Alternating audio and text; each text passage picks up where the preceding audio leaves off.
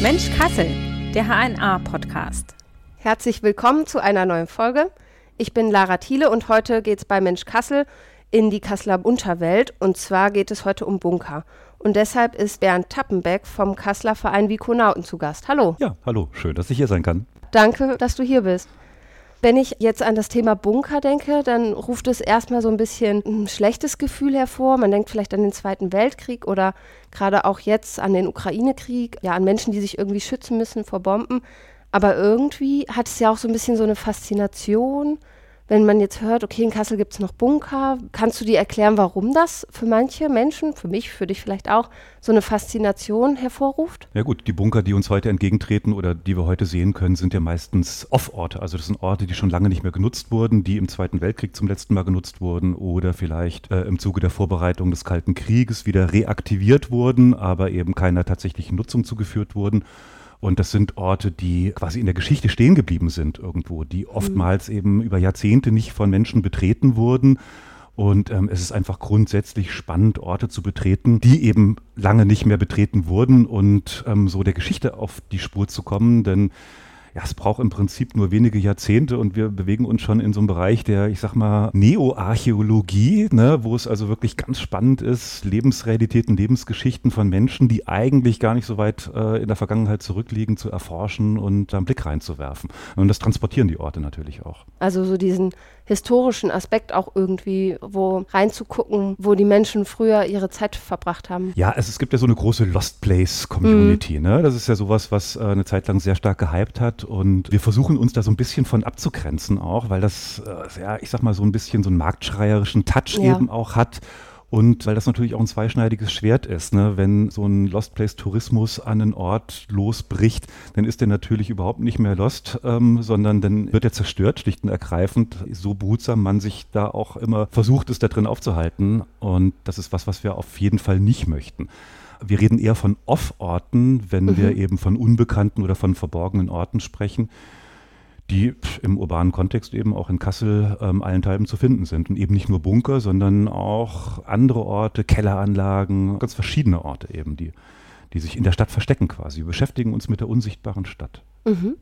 Also äh, geht es dir auch manchmal so, dass wenn du dann in einem Bunker bist, der ja historisch doch sehr aufgeladen ist und wo Menschen Schutz gesucht haben und vielleicht auch wirklich um ihr Leben gebankt haben, dass das so ein bedrückendes Gefühl hat? Ähm, Jein, schon. Also was wir versuchen, ist ja auch, die Geschichte an die Orte zurückzubringen. Also man spürt natürlich, wenn man so einen Ort betritt, dass der eine Geschichte hat.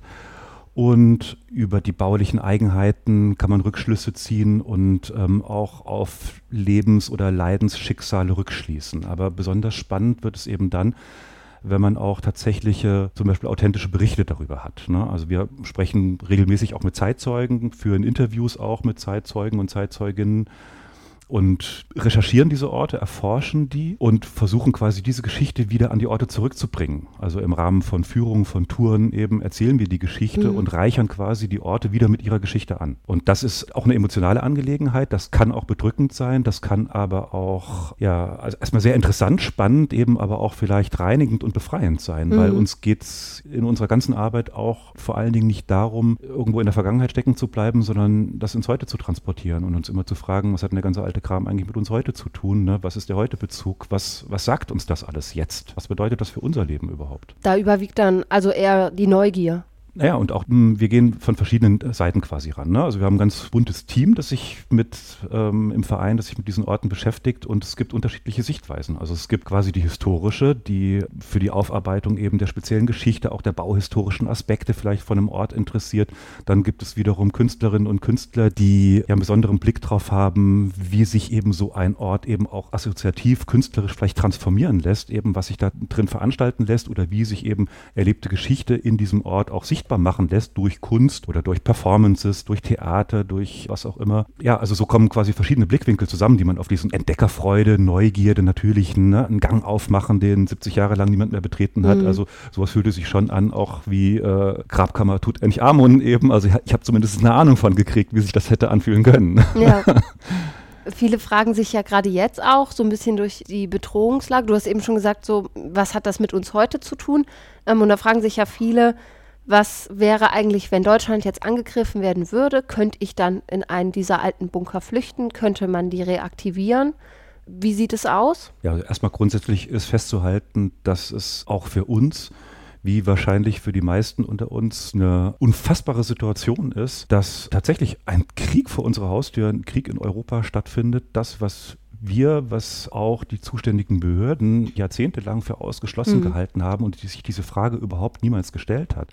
Denn seit 2010 ist es ja so gewesen, dass alle Schutzanlagen, also die sich bis zu diesem Zeitpunkt noch im Besitz der Bundesrepublik Deutschland befanden, eben aus der sogenannten Zivilschutzbindung entlassen wurden, entbunden wurden, mhm. weil man eben davon ausgegangen ist, dass es nie wieder oder dass es in absehbarer Zeit zumindest nicht zu konventionellen Kriegen in Europa, dass es kein Bedrohungsszenario in Europa mehr geben wird und dass die Bedrohungs Situation eher von Pandemien oder von Terroranschlägen ausgeht. Pandemie ähm, hatten, Strich, haben wir, aber der Krieg tatsächlich ist eine komplett neue Situation. Ne? Mhm. Und ähm, stellt auch unsere Arbeit quasi oder aktualisiert unsere Arbeit nochmal auf eine ganz, und unseren Blick auch auf diese Bauwerke eben auf eine ganz erschreckend aktuelle ja. Weise. Na, und aber deine Frage äh, trotzdem konkret zu beantworten, also diese Frage haben wir schon sehr häufig gehört. Mhm. Gibt es noch Bunker? Könnte man noch in Bunker fliehen? Also ich versuche diese Frage nicht zu umschiffen, sondern sie erstmal quasi ein bisschen vom Tisch zu weisen. Und zwar deswegen, weil wir schlicht nicht die richtigen Ansprechpartner sind. Weil das, was wir machen, ist historische oder auch politische Bildung,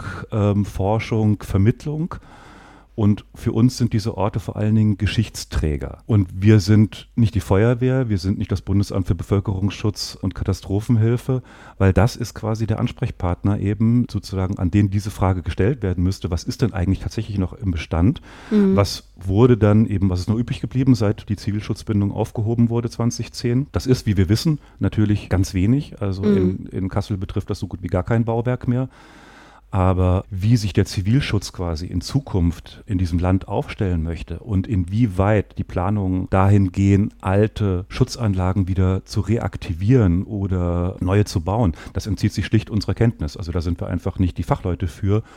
Und das ist eben insofern auch ein zweischneidiges Schwert, weil natürlich das ein Thema ist, was auch zu großer Verunsicherung führen ja, kann eben. Ne? Und wir nicht in der Situation sind, eben diese Fragen abschließend beantworten zu können. Eben das muss quasi die zuständige Bundesbehörde letztendlich machen und dann klare Auskunft der Bevölkerung zu geben. Ne? Mhm. Ja, da würdet ihr wahrscheinlich auch in Teufelsküche kommen, wenn ihr jetzt sagen würdet, ja klar, da könnte man jederzeit rein.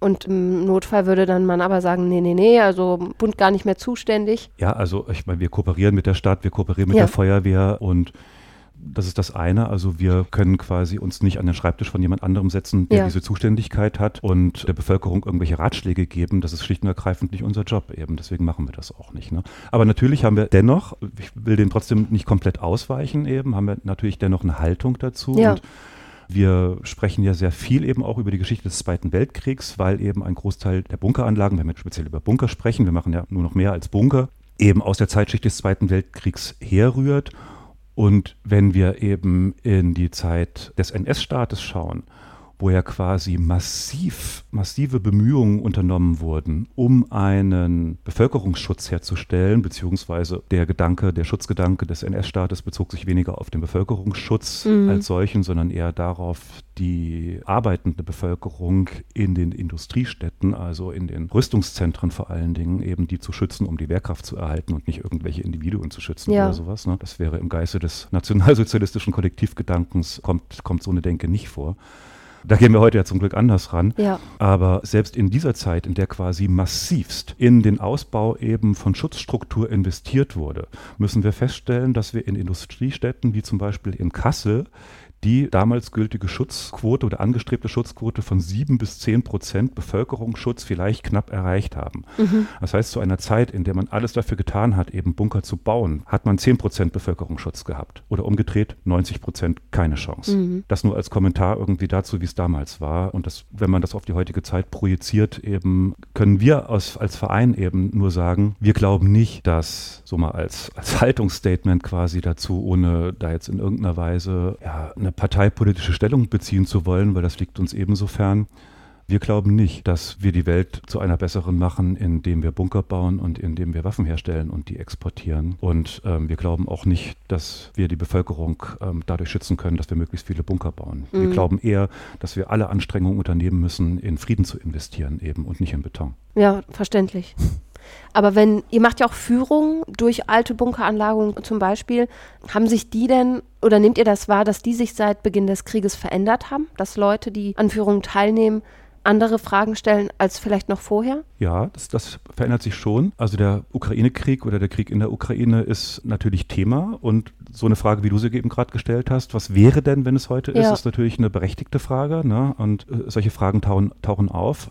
Aber es ist auch so, also wir machen ganz viele Schulklassenführungen zum Beispiel. Ne? Wir machen Führungen mit gebuchten Gruppen und Veranstaltungen für EinzelteilnehmerInnen, wo man sich ein Ticket kaufen kann und eben unser am stärksten wachsender Sektor und auch eines unserer wichtigsten Anliegen ist, die Schulklassen mit an Bord zu nehmen, also die jungen Generationen eben, die anzubinden und für die Geschichte anfassbar erlebbar zu machen und eben ins Jetzt zu transportieren. Und da stellen wir fest, die Klassengemeinschaften eben vieler Schulen setzen sich multiethnisch, multinational zusammen. Mhm. Und da sind Schüler und Schülerinnen dabei, die eben aus Ländern kommen, wo sie Kriegserfahrungen gemacht haben. Ja, eben. Also die kamen, ob mhm. nur Ukraine, ob nur Syrien, Afghanistan, die Liste ist lang. Und das ist, ja, also da sehen wir noch mal mehr quasi eben, wie aktuell quasi dieses Thema ist und wie präsent eben auch in der Stadtgesellschaft. Ne? Ja, stimmt. Das ist auch interessant, vielleicht dann, ähm, dass die noch mal einen ganz anderen Blick auf sowas haben. Also im Vergleich zu einem Kind, das in Deutschland bisher aufgewachsen ist und mm, sowas noch nie erleben musste. Ja, auf der einen Seite und auf der anderen Seite eben auch, wie universell quasi diese Erfahrungen sind. Mhm. Also wenn wir eben jetzt in einem Zweiten Weltkriegsbunker sind und ein Zeitzeugeninterview von jemandem abspielen, der da in der Bombennacht saß, dann erscheint das möglicherweise auf den ersten Blick wie etwas, was einfach schon sehr lange zurückliegt. Aber bei näherem Betrachten sehen wir halt sehr schnell, dass es ganz viele Fäden gibt sozusagen, die von der Vergangenheit eben ins Heute gewoben sind und die das Heute komplett durchdringen, letztlich determinieren, bestimmen auch eben auch unsere Zukunft. Und Menschen, die in Bunkern zum Beispiel, in Schutzanlagen im Krieg traumatisiert wurden, das sind Erfahrungen eben, die Menschen auch heute natürlich noch in allen möglichen Teilen der Welt machen. Und nicht nur, dass sie in der Zeit des Erlebens beziehungsweise später dann ein Trauma herausbilden, sondern äh, um da mal einen kurzen Ausflug reinzumachen, eben, wir kennen ja auch das Phänomen des transgenerativen Traumas, also Traumata können vererbt ja. werden, können an die nächsten Generationen weitergegeben werden, sprich Menschen, die so existenziell schlimme Erfahrungen eben, wie im Krieg häufig zu machen sind, gemacht haben, können davon traumatisiert werden und dieses Trauma eben auch weitervererben. Und es braucht zwei, drei Generationen, bis dieses Trauma sozusagen in der Generationenfolge, ich will mal sagen, abklingt oder bearbeitet werden kann, gewandelt werden kann, eben in was Zukunftsfähiges. Mhm. Und wenn wir dann sehen, okay, also unter uns leben diese Menschen eben, die hier in diesen Bunkern saßen, die sind noch da, auch wenn das alte Herrschaften sind mittlerweile, aber ihre Kinder und ihre Enkel eben ja, leben stimmt. auch noch eben. Ich mhm. bin auch so ein typischer Vertreter der Kriegsenkelgeneration. Meine Mutter sagt, ihr Wiegenlied war Luftalarm. Na, die sind im Krieg geboren noch. Wenn wir dann aber mit ähm, Schülerinnen zum Beispiel durch die Bunker gehen, die eben aus Kriegs- und Krisengebieten kommen eben und die genau das selbst erlebt haben oder eben auch ihre Familien, die bringen diese Erfahrungen mit. Die bringen auch diese transgenerativen Momente mit eben, ja. Und das macht mit einem Schlag klar quasi, wie, wie bestimmend eben sozusagen diese Ver Erfahrungen der Vergangenheit eben ins Heute hineinwirken und wie wichtig die auch sind, die zu thematisieren eben, um sie bestenfalls verwandeln und in was Positives wenden zu können. Ja, du hast es jetzt eben schon so ein bisschen angesprochen, mm, dass es also einmal die junge Generation und auf der anderen Seite die ältere Generation. Kommt es auch noch vor, dass dann Menschen in den Bunker wollen, die dort selber ja ihre Zeit verbracht haben, die halt selber in dem Bunker Schutz gesucht haben. Also ich erinnere mich, ich habe ein bisschen vorher im Archiv mal geguckt bei uns. Äh, 2017 haben wir eine Frau begleitet, die im Victoria-Bunker ihre Zeit verbracht hat, Schutz gesucht hat und dann erstmalig wieder dort war. Kommt es immer noch häufig vor? Also, ich da mein, waren wir dabei bei dem Interview. Ja, ja, ja. Frau okay. Kraviat, ich erinnere mich gut. Ähm, das war ganz spannend deswegen, weil sie eben auch, also sie war genau an dem Tag auch, das war der 22. Oktober, ähm, es war quasi eine Punktlandung. Mit, okay. äh, an dem Tag waren wir auch mit ihr da und wir hatten auch im Nachgang nochmal Kontakt mit ihr. Und das Spannende war also, sie ist da durch den Bunker gegangen und ist letztlich dann, hat sich an einen, an einen Platz gesetzt, wo früher Kinderstühlchen standen, wo sie mit ihren beiden jüngeren Geschwistern immer saß. Und das war ein ganz bewegender Moment für sie, das war zu sehen, aber auch für uns, die wir sie begleitet haben, wie sie sich als Kind quasi sich selbst wieder begegnet ist in dem Bunker. und wie sie da nun als quasi am, in der letzten Phase ihres Lebens eben als alte Frau eben auf dieses Kind blicken konnte. Fast so symbolträchtig ja. als ja. Moment. Und sie hat dann mhm. auch hinterher gesagt, ne, also dass das ein ganz besonderer Moment für sie gewesen sei, weil sie das Gefühl hatte, dass sich da so ein Kreis schließt und dass ihr das auch vielleicht die Möglichkeit gibt, mit dieser Geschichte Frieden zu schließen. Also das war natürlich was ganz Besonderes für uns. Und ja. wenn das gelingt, auch so einen Kreis zu schließen, eben, das sind dann sind wirkliche Wow-Momente ja, in so einem Bunker. Ne? Aber kommt das noch häufig vor? Ja, also die Leute, die zu uns kommen, die setzen sich tatsächlich komplett durch die Generationen zusammen, weil also Schulklassen müssen ja zu uns kommen, da sagen die Lehrer das. Ne? Genau. Ne? Ähm, wir machen jetzt einen Ausflug, aber ähm, wir hören auch von denen in der Feedbackrunde, kriegen wir da auch direkte Rückmeldungen, wie fandet ihr es denn eigentlich? Oder kommunizieren natürlich auch dialogisch. Aber es gibt gebuchte Gruppen, die kommen, die setzen sich aus verschiedenen Altersgruppen zusammen ähm, wobei gebuchte Gruppen meistens eher homogenere Gruppen sind. Aber besonders stark macht sich das, was du meinst, bemerkbar bei unseren öffentlichen Veranstaltungen, also wo man sich einfach ein Ticket kaufen kann. Mhm. Und das sind meistens Extended-Veranstaltungen. Das heißt, da inszenieren wir eben noch mal ein bisschen aufwendiger, spielen Audios ab, haben Schauspiel, Reenactment, Musik, Kunst, äh, verschiedene Sachen. Und das wird auf der einen Seite eben von sehr jungem Publikum sehr wertgeschätzt, weil das ja auch sehr unterhaltend ist, weil das weil wir mit besonderen Stilmitteln arbeiten eben und das auch natürlich Abenteuer, Neugierde und ähm, Entdeckungsgeist bedient. Äh, ich fast sagen, als wäre es ein Produkt eben. Ne? Das ja. ist uns ein Anliegen. Und auf der anderen Seite kommt aber auch ein älteres Publikum zu uns, das wirklich an historischen Fakten interessiert mhm. ist, eben, ja, auch Fachpublikum. Und dadurch, dass wir quasi beides machen, also wir, wir erzählen Geschichten, eigentlich erzählen wir Geschichten über Menschen. Das, was uns wirklich interessiert, sind Menschen, ja, nicht Bunker. Uns interessiert, was Menschen da erlebt haben, was sie gedacht haben, was sie gefühlt haben, was sie gewollt haben, wie sie gelitten haben, wie sie gehofft haben, wie sie geliebt haben, gestorben sind, geboren wurden, ich weiß es nicht, ja. Das ist das, was uns verbindet letztendlich mit der Geschichte. Und das kann man aber auf verschiedenen Durchführungsebenen, sag ich mal, verhandeln eben. Ne? Das kann man inszenieren, das kann man eben aber auch sehr fundiert geschichtlich aufarbeiten. Und wir versuchen beides zusammenzubringen. Und deswegen sprechen wir sozusagen alle Pole an. Ich glaube, das gelingt uns bei diesen Extended-Veranstaltungen besonders gut. Die sind sehr stark nachgefragt. Es gibt ja auch so Konzerte oder diese Extended-Veranstaltungen, die du jetzt gerade erwähnt hast, gehören ja auch zu so einem kulturellen, schon fast ja, kulturellen Angebot. Ähm, es gab ja auch einen Filmdreh, glaube ich mal, dort zu einem Horrorfilm. Auf äh, eine Menge Filmdrehs mittlerweile. Oder Horrorfilm war, war sogar auch dabei. Genau. Habt ihr dann schon auch mal den Vorwurf bekommen, so, na, das verkennt doch die Geschichte auch, wenn man das jetzt zu so einer kulturellen Veranstaltung verkommen lässt? lässt? Mhm. Also um jetzt mal diese ja. Kritik vielleicht aufzunehmen. Ja, Habt ja, ihr nee, das schon das, gehört? Das ist eine äh, ganz wichtige Frage und das ist eine Frage, die wir, diese Grenzziehung, die wir uns auch permanent stellen, ähm, das ist uns nämlich ein ganz wichtiges Anliegen. Also wir bekommen sehr regelmäßig auch Kooperationsanfragen ne? und da ist alles Mögliche dabei. Also vom Hochzeitsshooting über ja, den Filmdreh XY und für uns ist ganz wichtig, wir sind keine Kulisse die Orte sind keine Kulisse oder sowas. Dafür ähm, sind die nicht da, sondern wir sind sehr gerne bereit, mit anderen Kulturschaffenden, mit Menschen zu kooperieren. Das tun wir sehr regelmäßig. Aber es muss quasi eine Randbedingung erfüllen. Und unsere Randbedingung ist eben, dass die Geschichte des Ortes damit einfließt, dass das, dass das eine Rolle spielt eben. Ja? Wir, mhm. wir machen keinen coolen Keller auf eben und stellen ihn zur Verfügung eben, weil ähm, das nett aussieht oder sowas, sondern uns geht es um den Inhalt eben auch. Das kann man auch weit fassen, denn wenn Kunst stattfindet zum Beispiel, dann Kunst muss nicht erklären. Ne? Oder Kunst erklärt auf einer anderen Weise, eben wie es jetzt wir als Vermittler tun.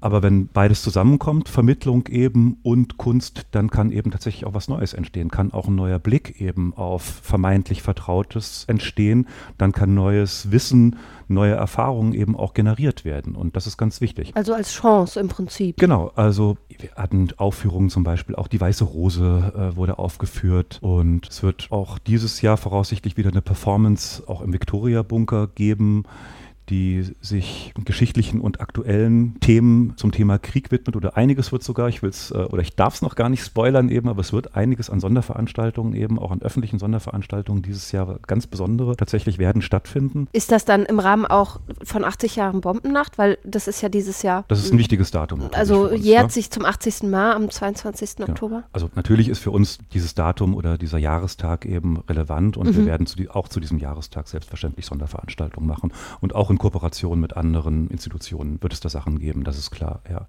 Aber also reine Kulisse eben, das findet bei uns nicht statt eben, ja. sondern es geht uns tatsächlich um die Sache selbst und nicht um den Hype. Und ne, Bunker Cells irgendwie, äh, sagen wir manchmal so, selbst ironisch, das ist was, was ja in verschiedenen Gruppen eben gutiert wird und wir versuchen uns da abzugrenzen. Also es gibt natürlich auch, wir haben auch schon die Erfahrung machen müssen, dass Bunker von irgendwelchen Teufelsanbetergruppen gut gefunden wird oder auch von rechten Gruppen, eben mhm. politisch rechtsstehenden Gruppen und da wollen wir uns natürlich massiv abgrenzen alles, was in äh, ja, irgendeine Richtung geht, eben, die wir, die wir nicht aufgrund unserer Haltung da tatsächlich befördern können. Solche Kooperationen finden ja. bei uns nicht statt eben. Also wir lehnen genauso viele Kooperationen ab, wie wir annehmen. Das heißt, ein Hochzeitsshooting findet nicht wird, statt. Würde dann sagen, nee. Gibt es nicht, aus Prinzip. Ja. Ähm, wir haben jetzt den Viktoria-Bunker schon angesprochen. Der ist im Bereich Bürgermeister Brunner Straße, Kölnische Straße, da an der Ecke grob gesagt. Also ziemlich innenstadtnah. Der, der wird von euch betreut oder wie kann man das nennen? Ist der irgendwie noch in Bundeshand? Also es gibt Nein. ja noch einige Bunker in Kassel, aber die meisten sind ja irgendwie gerade die Hochbunker sind zu Wohnhäusern vielerorts umgebaut oder genau. ja, wie, wie, sieht das da aus mit Besitzverhältnissen, sage ich jetzt ja, mal? Das ist völlig unterschiedlich. Also wir haben ja eine Menge Orte, ja. also wir haben acht Orte quasi, die wir regelmäßig bespielen, sage ich mal, oder an denen wir regelmäßig Führungen machen, Veranstaltungen machen. Wobei Veranstaltungen immer, und das auch zum Thema Aufführung noch eben, mhm. diese Orte sind meistens kein Veranstaltungsort. Also es gibt auch Orte, die sich dafür ähm, eignen, wenn es Notausgänge gibt und so weiter, aber ansonsten genügen die der normalen Verkehrssicherungspflicht nicht. Und wir machen da immer nur temporäre Begehungen, Führungen und wenn es Inszenierungen gibt, dann passieren die auch im Rahmen dieser Führung. Da gibt es also mhm. also keine Verweilsituation, wo man sich auf den Stuhl setzt und sich irgendwie eine Aufführung anguckt oder sowas, weil das geht gar nicht eben, ne? rein rechtlich nicht. Ähm, solche Situationen können wir nur an Orten herstellen, wo das auch, auch wirklich möglich ist. Einfach aus Sicherheitsgründen. Und ja, was die Eigentumsverhältnisse angeht, da haben wir also eine wirklich komplett wilde Gemengelage eben. Ne? Also es gibt Bereiche, die gehören der Stadt Kassel, es gibt Liegenschaften auch, die im Privatbesitz sind vor allen Dingen, ganz viele, mhm. oder die eine Gemengelage aus ganz unterschiedlichen Eigentümer in Verhältnissen haben. Und wir versuchen uns dem sehr ortsspezifisch zu nähern. Also manchmal haben wir, werden wir geduldet, manchmal haben wir Nutzungsvereinbarung, manchmal mieten wir, manchmal haben wir Kooperationsvereinbarung, manchmal mehreres zusammen. Das ist sehr unterschiedlich. Ne? Also das kommt auf das jeweilige Objekt an und was da drin stattfindet auch. Und, und ihr als Verein, ihr organisiert dann die Veranstaltungen und ich meine, das ist ja eine ehrenamtliche Arbeit, oder? So als auch. Also die meiste Arbeit im Verein ist ehrenamtlich. Ja. Ne? Wir haben verschiedene Arbeitsgruppen. Also es gibt einmal den, den Vorstand und das Vorstands- und Leitungsteam Team sind gerade fünf Personen, die quasi in der Vereinsführungsebene mhm. sind. Und dann haben wir verschiedene AGs, AG Bau, AG Vermittlung, AG Forschung, die sich aus verschiedenen Personen zusammensetzen, Vereinsmitgliedern, aber auch extern und ähm, die in diesen, in diesen Bereichen tätig sind. Und das ist erstmal grundsätzlich alles ehrenamtliche Tätigkeit. Die einzige Ausnahme, die besteht, ist, wenn wir tatsächlich Führung machen dann bekommen diejenigen, die diese Touren führen, also die Tourguides eben, bekommen selbstverständlich auch ein Honorar dafür. Das sind auch manchmal ähm, selbstständige Gästeführer und Gästeführerinnen eben, die davon leben und das ist eine ganz normale Honorartätigkeit. Und wenn wir mal in die glückliche Situation kommen und Querfinanzierungen bekommen, dann kann auch mal eine konzeptionelle Arbeit äh, Hintergrund finanziert werden eben oder manche Projekte sind auch an eine Finanzierung gebunden tatsächlich mhm. eben, ne? ähm, oder an Antragstellungen gebunden. Wir versuchen natürlich immer wieder an Geld zu kommen, um Projekte voranzubringen vorantreiben zu können. Und natürlich auch Menschen, die in diesen Projekten tätig sind, so gut es geht, eben zu bezahlen. Aber unterm Strich steht natürlich selbstverständlich, das alles kann man mhm. nur machen, wenn der Großteil der gesamten Arbeit ehrenamtlich ist. Das ist nach wie vor so, ja. Ja, zum Beispiel auch der Weinberg-Bunker wird ja vom Kasseler Feuerwehrverein mhm. betreut. Das heißt, ohne die ehrenamtliche Arbeit von euch als Verein oder auch von diesem Feuerwehrverein Kassel wären die Bunker gar nicht zugänglich im Zweifel. Nein, man kann sowas nicht marktwirtschaftlich mhm. aufstellen oder so. Ja, ne? das, das ist ähm, und wir wollen das auch gar nicht. Ne? Deswegen, wir verstehen uns ja tatsächlich als gemeinnützige Institution eben auch ähm, im Kulturbereich, im, im, Vermittlungsbereich und im Kulturbereich. Und wir sind kein Touristikunternehmen oder so und wollen auch äh, nicht so gesehen werden und auch nicht in Konkurrenz treten, sondern wir machen Bildung eben auf eine ganz besondere Art und Weise. Das muss bezahlbar sein, das muss, ja, da steckt ein ganz anderer Geist dahinter natürlich. Ne? Mhm. Und vielleicht können wir noch mal auf den Victoria-Bunker zurückkommen. Kannst du vielleicht ein bisschen was zur Geschichte sagen? Ja, also der Victoria-Bunker ist im Prinzip kein Bunker. Ach so, okay. ja, er wird so genannt und wir nennen ihn auch so, weil er im Volksmund äh, Victoria-Bunker genannt wurde, weil die Bürgermeister Brunner Straße hieß früher mal Victoria-Straße. Ah, daher kommt auch der Name. Genau. Hieß sogar mal ganz kurz Victoria Boulevard, ganz vornehm. Mhm. es ist die Bürgermeister Brunner Straße. Ursprünglich ist es ein historischer Felsenkeller, der eigentlich 100, circa 100 Jahre vorher schon gebaut wurde. Also Ersterwähnung war 1851, da gibt es die erste Unterlage. Und wenn wir uns aber so die oberirdische Bebauung oder die Entwicklung der oberirdischen Bebauung anschauen, eben, dann vermuten wir die Erstanlage Mitte der 1830er Jahre. Mhm. Damit wäre das ein sehr früher Felsenkeller im Bereich des ansteigenden Kratzenbergs, also quasi, weil du den Weinberg ansprachst, war so die erste Felsenkelleranlage hier in der Stadt. Und als da quasi nichts mehr auszuhüllen gab, äh, da sind die Brauer an die Peripherie gezogen. Die Peripherie lag eben direkt von Altstadtsicht aus gesehen eben an der Hangkante Kölnische Straße, Kratzenberg. Zu der Zeit ähm, muss der Keller angelegt worden sein, also Mitte der 1830er bis spätestens 1850er Jahre und hatte eine ganz bewegte Geschichte als Bier- und Eislagerkeller gehabt, bis er dann letztendlich ab 1940 umgenutzt wurde. Also wir haben es mit einer Ertüchtigung zu tun, zum, und das wäre jetzt der richtige Fachsprech, eben zum öffentlichen Luftschutz Stollen. Okay. Na, weil es ja eine Anlage ist, die bergmännisch eben in den Fels getrieben ist, ja wirkliche Stollenanlagen. Mhm. Das Ganze wurde ausgebaut, vernetzt eben und dann quasi zum Bunker, also zu einem bombensicheren Luftschutzort umgebaut. Womit die Geschichte aber nicht stehen geblieben ist. Ne? Denn letztendlich ist es so, auch nach dem Krieg gab es eine Nutzung da und auch wir selbst mit unserer Aktivität hier und auch jeder Teilnehmer und jede Teilnehmerin eben, die mit uns an so einen Ort kommt, wie zum Beispiel den Victoria-Bunker, ist letztlich Bestandteil der Geschichte oder schreibt eben die Geschichte dieses Ortes ja auch fort. Ne? Also wir stehen ja nicht außen vor, wir, wir sind Teil sozusagen dieses Kontinuums, mhm. eben, ne, was wir da wahrnehmen. Kannst du vielleicht nochmal so drei Gründe nennen, warum, also du hast jetzt auch schon gesagt, es ist nicht nur Bunker, es sind auch Kelleranlagen, die vielleicht eine historische Bedeutung haben. Mhm. So drei Gründe, warum historisch bedeutsame Orte erhalten werden sollten und heute auch noch wichtig sind? Ja, und dem voranschicken möchte ich noch, ähm, ich weiche bei deiner Frage aus, ne, als erstes und beantworte sie dann später. Weil wir gehen zum Beispiel auch in Türme. Es sind ja nicht nur Keller eben, wir gehen auch in Hinterhof und ähm, okay. an andere Orte eben, die versteckt liegen. Die Sache ist nur, dass eben Orte, die in Kassel vor allen Dingen die Zerstörung des Zweiten Weltkriegs und auch die Zerstörung der Nachkriegswiederaufbaupolitik überdauert haben, sehr häufig unterirdisch liegen. Mhm. Und deswegen sind wir sozusagen aufgrund unseres Interesses an diesen Off-Orten oder an diesen geschichtsträchtigen Orten eben, die uns Wissen und Geschichte transportieren können, sind wir aufs Unterirdische gestoßen, weil die Keller und Bunker eben allein aufgrund ihrer Physis eben diesem ganzen Zerstörungswerk ähm, etwas entgegenzusetzen hatten. Ne? Und so sind wir quasi wie automatisch zu Fachleuten fürs Unterirdische geworden. Okay. ja, das ist der Grund, warum wir in, in solche Keller gehen. Und mh, mm, es hat ein Umdenken, jetzt komme ich wieder zur Frage zurück, es hat ein Umdenken stattgefunden. Also als ich persönlich mit diesem, mit diesem ganzen Projekt angefangen habe, ähm, damals war es also noch ein Projekt und wir wussten ja nicht, wohin geht die ganze Reise. Das war 2005, da haben wir den Altmarktbunker, oder war ich Teil des, würde man sagen, Kuratorenteams, äh, das damals den damaligen Altmarktbunker, wo das heutige Finanzzentrum steht, Hochbunker Fliegengasse bespielt haben mit Führungen, auch mit Kunst, mit ähm, Ausstellungen, mit Vorträgen, Performances, Theater, alles Mögliche. Und das war so eine Zeit, als auch gerade was die Bauschicht des Nationalsozialismus angeht, das eigentlich gar nicht in der Öffentlichkeit wahrgenommen wurde. Also ein Bunker war was, was man entweder abreißt, wenn es denn geht, ist schwierig mhm. ähm, oder dauert, oder ähm, was man am besten unter den Teppich der Wahrnehmung kehrt, womit man nichts zu tun haben möchte, was man überbaut. Und die nächsten zehn Jahre, da ist also auch, auch in der Stadtverwaltung ist da also tatsächlich ein massives Umdenken hatte eingesetzt, eben diese architektonischen Relikte eben auch als werthafte Zeugen eben der auch belasteten, schwierigen Vergangenheit eben wahrzunehmen und die eben nicht zu verstecken, sondern im Gegenteil, die eben ins, in, in den Fokus zu setzen und denen auch eine Werthaftigkeit zum Beispiel durch die Unterschutzstellung des Denkmalschutzes zuzuweisen.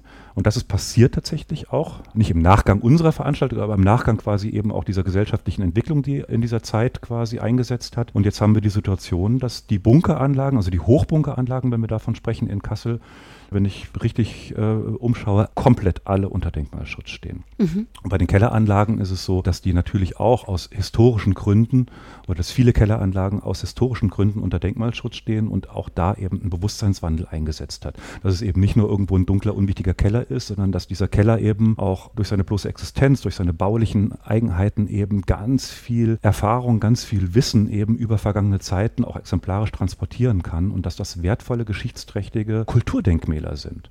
Und unser Anliegen ist es natürlich, diese Öffentlichkeit und diese Sichtbarkeit zu befördern eben. Ne? Und dass Menschen sehen eben, aha, das ist tatsächlich etwas, was wir erhalten müssen. Und das ist deswegen auch so wichtig, weil es in Kassel so viel gibt und weil ähm, wir natürlich auch die Erfahrung schon haben machen müssen, dass bei der Betrachtung von Kulturdenkmälern durchaus es unterschiedliche Interessenlagen geben kann. Mhm. Denn nicht jeder Bauherr oder jede Baufrau oder jede Firma, ähm, jeder, jedes Bauunternehmen, jeder Architekt, jeder Planer hat ein zwingend gesteigertes Interesse daran, eine historische Kelleranlage zum Beispiel zu erhalten, weil das schlicht und ergreifend mit Kosten zu tun hat. Das muss man in echt wollen. Ja, klar. Und das mhm. will man eigentlich nur, wenn man eben auch eine, eine Vorstellung von der Werthaftigkeit eben dessen hat. Und dem versuchen wir zuzuarbeiten. Also, dass man den Ort als geschichtsträchtigen Ort, der auch Wissen vermitteln kann, erhält. Genau. Zum Beispiel ist es am Martini-Quartier eben, die Brauerei wurde abgerissen. So viel darf ich als Spoiler tatsächlich schon voranschicken eben. Wir werden in diesem Jahr noch die Tiefkelleranlagen oder die erhaltenen Tiefkelleranlagen der Martini-Brauerei im Rahmen für Führung wieder öffnen.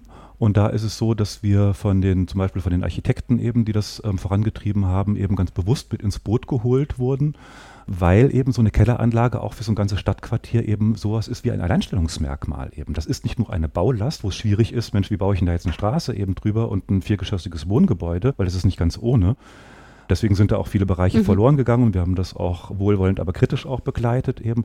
Aber von Anfang an eben zu sagen, aha, das ist eben auch ein Wert, den wir da haben, eben nicht nur eine Last sozusagen, mit der wir umgehen müssen. Das ist schon mal eine ganz tolle und ganz andere Herangehensweise. Das stimmt. Okay, das heißt, von diesem Zugänglichmachen dieser Kelleranlagen im äh, Martini-Quartier, da erfährt man dann auf eurer Website oder? Also auf unserer Webseite sowieso, die gestern übrigens ganz neu aktualisiert an den Start gegangen ist. Ich weiß nicht, mhm. wann es gesendet wird. Es ist jetzt eine aktuelle Webseite da okay. mit schönen Bildern, kann man sich anschauen. Da gibt es grundsätzlich alle neuen Informationen, aber wir werden natürlich auch da Veranstaltungen anbieten und ich gehe mal davon aus, da wir hier bei der HNA sitzen, eben, dass es auch in der Zeitung stehen wird. Okay. Ja, alles klar. Gut, dann äh, würde ich sagen, eure Internetadresse, eure Website verlinke ich einfach mal in mhm. den Show Notes. Dann kann man da immer alle Infos finden. Ich danke dir ganz herzlich fürs Gespräch. War super interessant. Dankeschön für deine tollen Fragen. Gern. Ja, und ich hoffe, euch hat die Folge auch gefallen. Falls ja, wäre es super, wenn ihr Mensch Kassel abonniert, auf eurer Podcast-Plattform teilt und lasst uns auch gerne mal eine Bewertung da. Ich sage danke fürs Hören und bis zum nächsten Mal. Ciao. Ciao, ciao.